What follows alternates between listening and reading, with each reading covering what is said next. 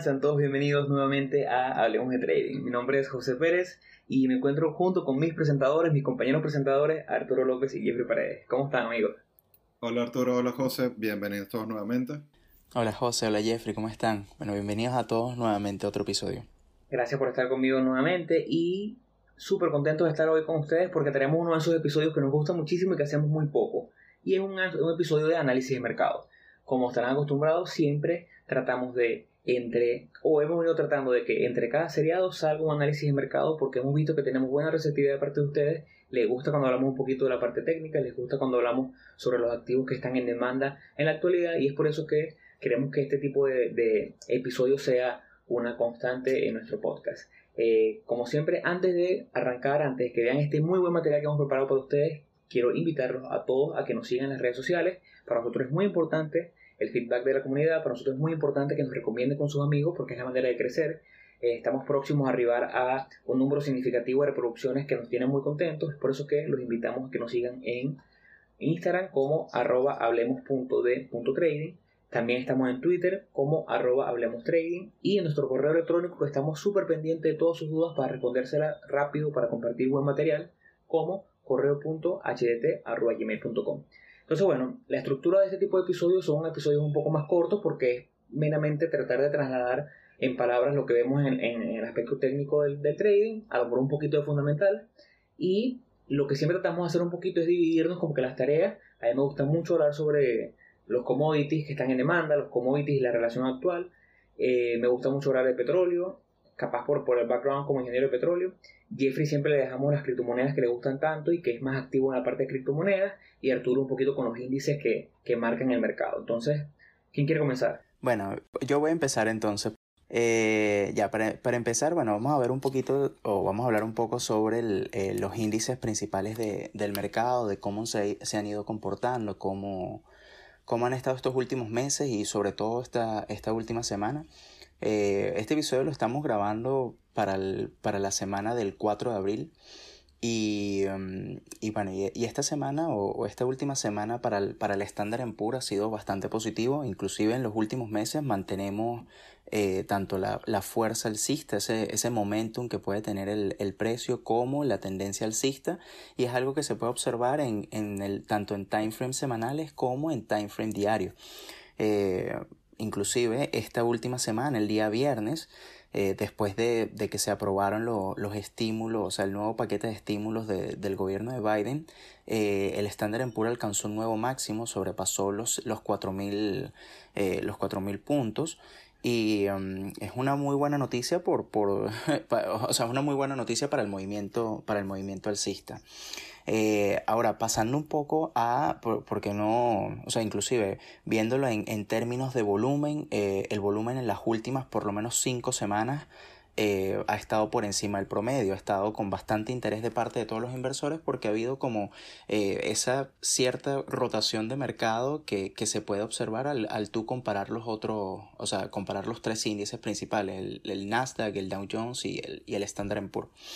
Eh, ya cuando nos vamos al, al, Nasdaq, ¿verdad? Ahí podemos observar algo un poquito, un poquito diferente. El Nasdaq en temporalidad, si uno lo ve en temporalidad semanal, él mantiene esa, ese movimiento alcista que, que, tiene de, de, hace, de hace mucho tiempo. Eh, pero si lo ves en temporalidad diaria, vemos cierta lateralidad. Inclusive podemos observar en velas diarias como un, cierto patrón de como un triángulo ascendente que se está formando, bastante positivo realmente, pero si tú ves eh, las dos medias móviles, la de, la de 20 periodos y la de 50 periodos, ambas están muy juntas eh, y eso, eso implica mucha, o sea, como que no hay una dirección determinada del mercado, por lo menos al corto plazo. Ya cuando tú lo comparas con la temporalidad semanal, puedes observar que la temporalidad a largo plazo se mantiene alcista. Eh, esto tiene mucho que ver con, con, esto mismo que estamos hablando de la rotación de, de, de, mercado, de que estamos viendo un sector tecnológico, porque sabemos que el Nasdaq es, es el índice que contiene la mayor cantidad de empresas tecnológicas, por lo tanto uno podría decir que representa de cierta forma el, el, el sector tecnológico. Eh, entonces este sector que siempre, bueno, que lleva tiempo siendo el líder del mercado, como que poco a poco ha ido eh, disminuyendo su fuerza y por eso es que viene toda esta, esta rotación de, de la que estoy hablando. En términos de volumen, si, si uno lo observa, eh, estas últimas semanas ha venido de forma descendiente. ¿Y la rotación hacia dónde la ves?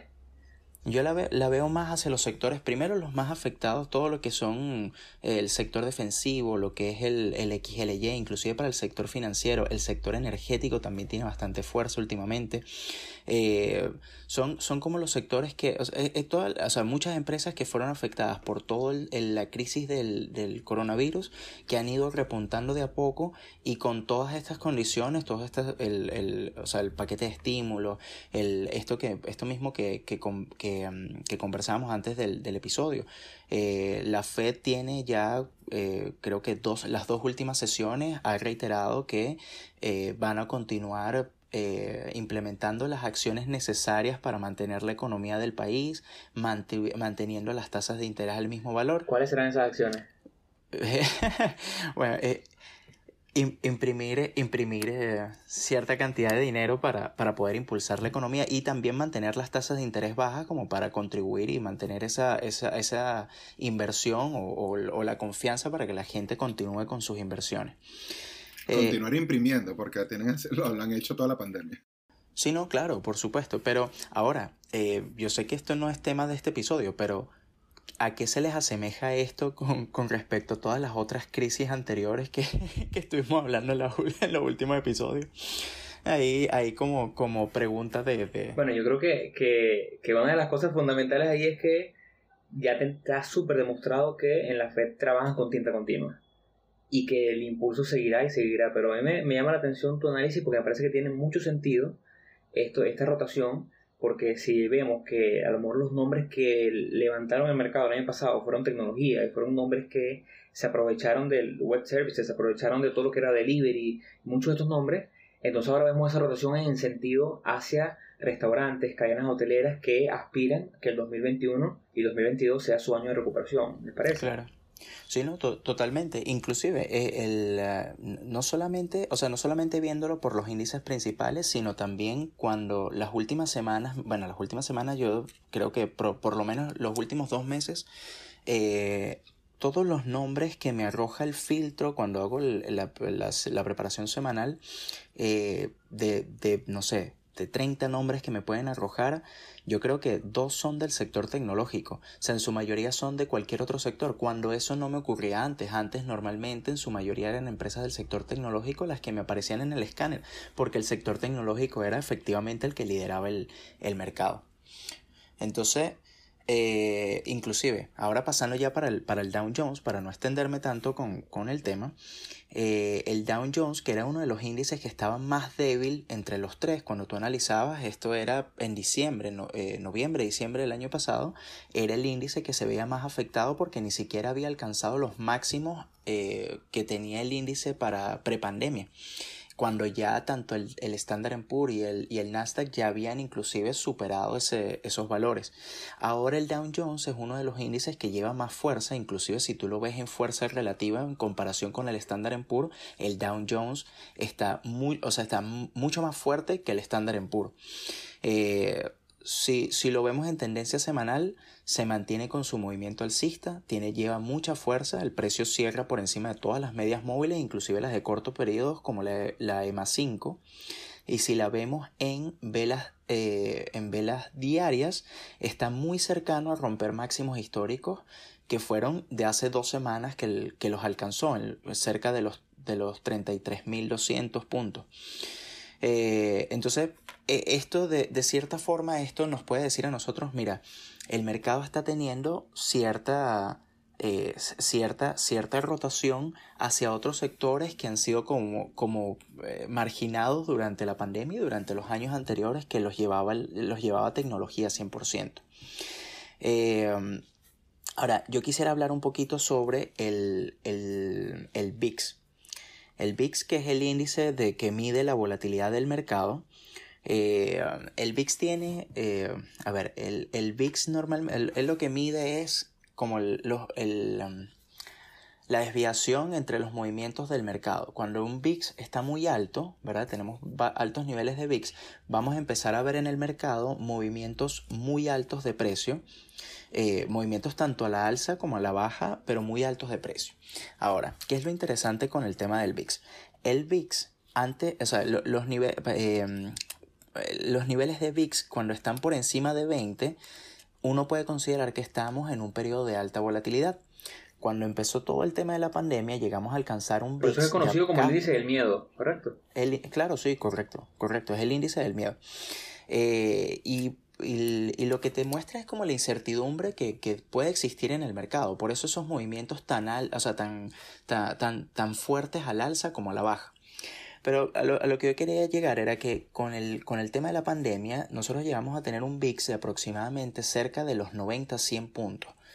Entonces, eh, no importa el valor que te dé, simplemente como para que tengas una idea de, de qué tanta incertidumbre había en el mercado. Una vez que se empieza a regularizar todo, empezamos a tener como una nueva normalidad, vamos a llamarlo así, una nueva normalidad en el VIX, que eran valores entre 20 y 25 puntos.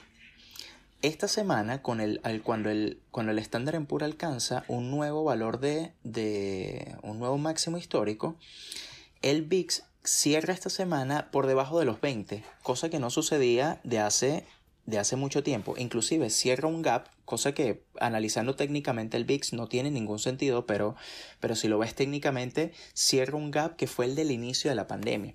Entonces podríamos decir que la incertidumbre o el, o el, o el miedo todavía hay como una mediana volatilidad, pero está decayendo en los inversores, cosa que es una muy muy buena noticia.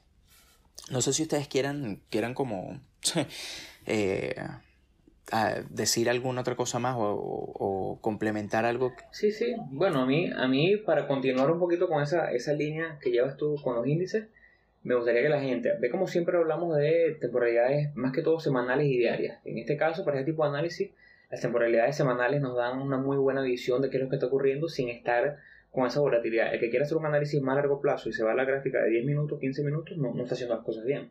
Si nos vamos a la gráfica semanal y viendo, como dice Arturo, el comportamiento del S&P, el comportamiento del Dow Jones, si nos vamos al Nasdaq, ahora vámonos un momentico al Russell 2000 y en el Russell vamos a ver cómo ha sido básicamente el índice que ha repuntado eh, con mayor fuerza los últimos meses en comparación con otros, ahí es donde vemos esa rotación. Es como dice Arturo, a mí el, mi filtro de, de Finbis, que siempre recomendamos, el filtro que nosotros usamos o un filtro que, que es el medianamente parecido entre cada uno de nosotros, eh, me sigue dando hoy 616 nombres. O sea, quiere decir que el mercado todavía tiene bastante, bastante eh, fuerza, pero los nombres han cambiado, ya no son los mismos nombres que de antes, como bien decía Arturo. Ya tecnología no, no parece ser el fuerte. Entonces ahí es cuando, si bien no, no vengo a hablar mucho de, acciones individuales, eh, me llama mucho la atención nombres como Apple, me llama la atención nombres como Amazon, como Netflix, que lo veo, los veo con cierta debilidad relativa cuando comparo el mercado y veo cómo se mueve el mercado y veo cómo estos líderes anteriores no se están comportando como, como líderes, entonces, más que preocuparme, es donde se intensifica y, toma más fuerza la teoría de la, de la rotación, por ahí. Eh, ya por otro lado, yéndonos hacia el área de, de, los commodities, de, de, los commodities que nos da un muy buen termómetro de lo que puede estar ocurriendo o del tipo de mercado en el que estamos, me llama mucho la atención cómo el petróleo no, no, bueno, iba a poner Arturo que, a que se mojara con, con predicciones de números solamente por, por mera diversión, pero no lo, no lo dice. Eh, siempre recordando que nunca hacemos ningún tipo de predicciones, siempre analizamos, pero no, ninguna predicción, nadie puede predecir el mercado y los tres estamos de acuerdo en eso y siempre se recomendamos a la gente que no crean en, esas personas que dicen que ellos pueden ver el futuro. Pero siempre un poquito divertido decir, mira, yo creo que puede estar en tal punto dentro de tanto tiempo. En diciembre del año pasado hicimos un, episodio parecido, análisis de mercado, y eh, recuerdo que hablé un poquito de lo que creía que podía ser el petróleo para este año, buscando, siempre cayendo en el mismo análisis de que la demanda para el 2021 tiene que buscar llegar, si bien no a los niveles del 2020, del principio de 2020, sí consideramos que va en ese camino. Y es por eso que en el momento hablamos de el petróleo estando a 40 dólares, era posible que rompiera por encima de 50 y el día de hoy el petróleo, el barril está en 60, 61 dólares el barril. Eh, tocando una resistencia bastante pronunciada en el área de los 61, 62, 65 para ser un poquito más exacto. en los cuales yo creo que a lo mejor podemos consolidar un ratico más, podemos pasar a lo mejor un par de semanas, si no meses consolidando, para después probablemente seguir subiendo su camino hasta los 80, 90. Eh, yo creo que en el mundo la demanda por, por crudo, la demanda por combustibles fósiles seguirá subiendo hasta llegar a niveles por encima del 2020, pero creo que tomará por lo menos uno o un añito y medio más. Eh, al mismo tiempo, siempre me gusta ver el oro y veo el oro como una buena relación de qué pasa en el mercado, porque el oro funciona muy parecido como funciona el VIX, no a nivel teórico, pero sí a nivel de la gente. Cuando el VIX sube, generalmente es porque hay cierto pánico en el mercado y sube, como bien dijo Arturo. En este caso, cuando el oro sube, pasa lo mismo. Los inversionistas buscan resguardarse, buscan resguardar sus activos en activos más sólidos o más... Eh, ¿Cuál es la palabra? De eso que... De, ¿Cuál es la palabra? Activos que son o que tienden a ser más estables en el tiempo. Activos Entonces el oro... Defensivo. Es correcto. El oro siempre, siempre ha tendido a ser... volátil. Esa es la palabra. Activos mucho menos volátiles porque son activos que en la historia de la, humanidad se han considerado eh, de resguardo. Entonces el oro hemos visto cómo antes de la pandemia, en el 2019, tuvo una avanzada espectacular. En el 2020, aún después de la recuperación de los mercados, él siguió subiendo, subiendo, subiendo y tuvo un movimiento espectacular. Creo que en el punto más mínimo, en marzo de 2020, hasta el punto máximo que alcanzó a finales del año pasado, tuvo una subida de 42%. En un año eso es espectacular para el oro.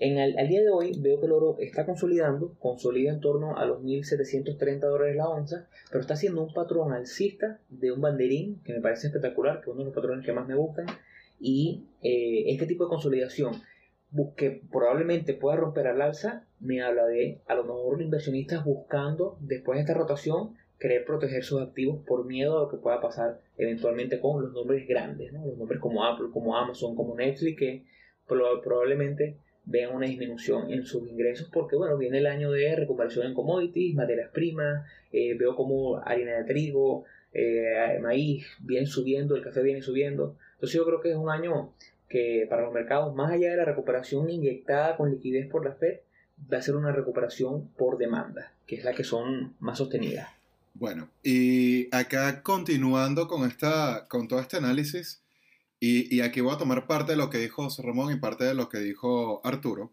que considero que es totalmente oportuno.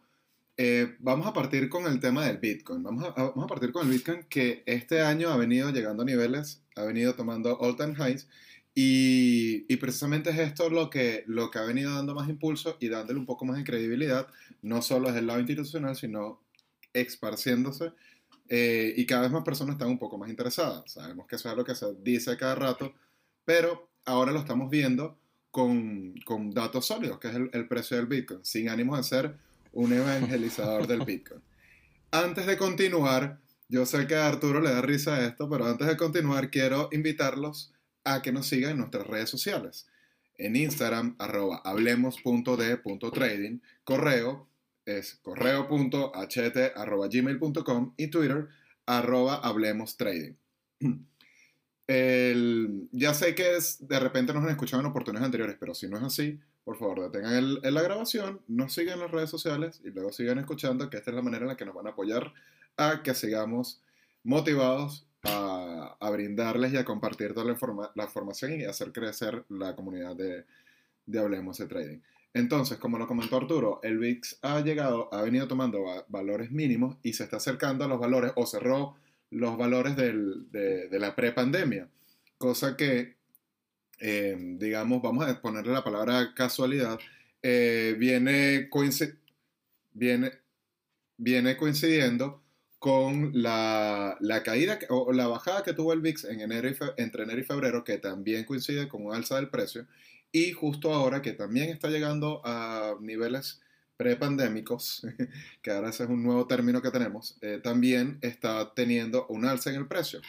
Eso, unido con que los, en los últimos cuatro años, en el mes de abril, se ha visto una tendencia, o estadísticamente se ha tenido un crecimiento de entre 30 y 40%, pueden ser señales que se pueden interpretar como un sentimiento o, un posible bull market o un, posible, un posible rally eh, en el Bitcoin. Principalmente en Ethereum, que es el que ha tenido un, que tenido un comportamiento un poco más fuerte y, y sólido que últimamente, en los últimos días precisamente. Justo ahora, si nos vamos al precio que tiene el Bitcoin ahora, está rondando los 60.000, que los ha tenido recientemente. El, el, el, Ethereum está justo ahora en 2074, que son nuevos niveles, eh, nuevos all-time highs. Y el, seguimos apoyándonos con, para continuar con los, con los datos fundamentales, tenemos datos como el de Goldman Sachs, que Goldman Sachs acaba de sacar una publicidad de productos financieros en donde dice diviértase manteniéndose rico. Goldman Sachs ofrecerá Bitcoin a clientes adinerados invirtiendo completamente el, invirtiendo completamente el rumbo. Eh, estos son datos fundamentales que de una u otra forma pueden eh, sustentar positivamente el precio del Bitcoin. Y si nos vamos a lo que son el análisis técnico, si nos vamos a las gráficas de Bitcoin y Ethereum, podemos partir, vamos a partir con Bitcoin, en donde se, está, se tiene la formación de Cup and Handle, un segundo, estoy aquí abriendo, que se viene dando, si lo ponen en vela o si lo vemos en velas de 4 horas, desde 12, desde el, mediados de marzo, desde la segunda semana de marzo, se empezó a formar un patrón de Cup and Handle que está por romperse. Entonces es algo que vale la pena tener a la vista para, para fijar posibles targets. Y sumado a todos los, los fundamentales que les acabo de comentar. Por el otro lado, el Ethereum tiene un, aquí está, está la formación, tiene un triángulo eh, simétrico que se venía formando desde la, la, la cúspide del triángulo estaba en el 20 de febrero y también lo acaba de romper. Entonces, eh, desde mi punto de vista, eh, considero prudente al menos tener esto, todos estos factores en cuenta para la hora de tomar decisiones en cuanto a inversiones o trading de criptoactivos. a, mí, a mí me llama la atención bastante la gráfica de, del Bitcoin, porque ahorita que la, que la estaba viendo, fíjate que ella, eh, recuerda que yo, yo reviso mucho las gráficas por, por las medias móviles, yo me guío mucho en, en las medias móviles. Y, y, está bastante interesante que él, ha, o sea, él, él se observa plenamente una, una tendencia alcista eh, y donde él ha estado haciendo como su rebote para continuar con la tendencia ha sido en EMA 50. A mí lo único que me, que me, o sea, que me, que me preocupa, entre comillas, es que si tú ves este patrón o lo que está formando en este momento, eh, podría ser, podría ser una especie de eh, eh, hombro, cabeza, hombro. Eh, o sea, todavía no lo ha terminado de formar. Yo lo estoy viendo en velas diarias, todavía no lo ha terminado de, de, formar. Pero pero es, una, es algo, es una cuestión de, tener cuidado. El tema está en que, claro, el, el, el, Bitcoin tiene esta tendencia alcista y como tú dices, el tema de los fundamentales lo ha apoyado muchísimo y que lo sigan, o sea, que lo sigan apoyando y que lo sigan utilizando más instituciones y nuevas empresas le va, a dar, le va dando como más fortaleza y más, eh, eh, como más credibilidad a la moneda. Pero igual yo creo que hay que tener cuidado con, con, todos los índices. Ese, ese patrón que, que tú ves en, en cuatro horas me parece genial el Copenhagen. Está súper bueno porque el, el, el, handle como tal está, o sea, tiene, tiene una buena consolidación. Entonces, lo que sí es que yo en velas diarias, a modo de, de ver el volumen, quizás no veo tanto volumen como eh, como me gustaría ver en el, en el movimiento. Siento como que hay cada vez menos volumen a medida que va subiendo y eso podría, o sea, puede o no puede significarlo, pero podría ser una señal de como de agotamiento también del, del movimiento. También hay que pensar que en una cuestión de dos, tres meses el Bitcoin ha subido infinito, o sea, ha subido muchísimo, subió de unos niveles que estaba, estuvo consolidando alrededor de, eh, de los... Eh, de los 40.000, ahí cayó, hizo como una especie de banderín eh, bajista y cayó desde los 40, o sea, desde los 40.000 subió hasta los 60.000 y ahí se ha ido consolidando. Aquí, disculpa que te interrumpa, aquí lo estoy contando, en velas de mes mensuales tiene seis meses subiendo. Imagínate. es bastante, es mucho. Lo que quería acotar, lo que quería acotar rapidito antes de que continúes con tu idea es que es la capitalización de mercado. Actualmente el Bitcoin está teniendo una capitalización de mercado de 1.3 trillones de dólares. Que esto se puede ver bien, bien respaldado por todos los fundamentales que veníamos comentando. Entonces, e, quería dar ese, ese, ese último botoncito para cerrar mi, mi intervención. Y bueno amigos, creo que con esto hemos llegado al episodio, al final del episodio de hoy. Siempre nos encantan este tipo de, de episodios, a los tres nos llama mucho la atención porque somos muy técnicos, somos muy de, de análisis técnico de la gráfica y más allá del análisis fundamental que hagamos detrás de esto, somos traders técnicos casi, en, particularmente Arturo y yo, casi al 100%. Eh, nos gusta muchísimo esto y es por eso es que siempre, más allá del análisis que podamos hacer, más allá de, de la pequeña proyección que hagamos, siempre creemos que nuestro trading, o está, nuestro trading está basado en relación riesgo-beneficio. Si, por ejemplo, en diciembre del año pasado, cuando hablamos de petróleo en 40, con posibilidad de petróleo por encima de 50, era simplemente una opinión, pero la operación venía respaldada por una orden de entrada y un stop, y una orden de salida en un target que por lo menos duplicaba o triplicaba mi riesgo inicial, siempre vertiendo en nuestro riesgo por lo menos de 1%, si es más menos de eso, incluso hasta mejor en algunos casos. Entonces, eh, este tipo de, programas son entretenidos porque nos ayudan a transmitirle a ustedes cómo vemos la gráfica, cómo vemos la actualidad del mercado, pero siempre entendiendo que esto no representa ningún tipo de consejo eh, de inversión eh, y es por ello que es meramente educativo. Agradecemos como siempre que nos hayan escuchado y esto fue Hablemos de Trading.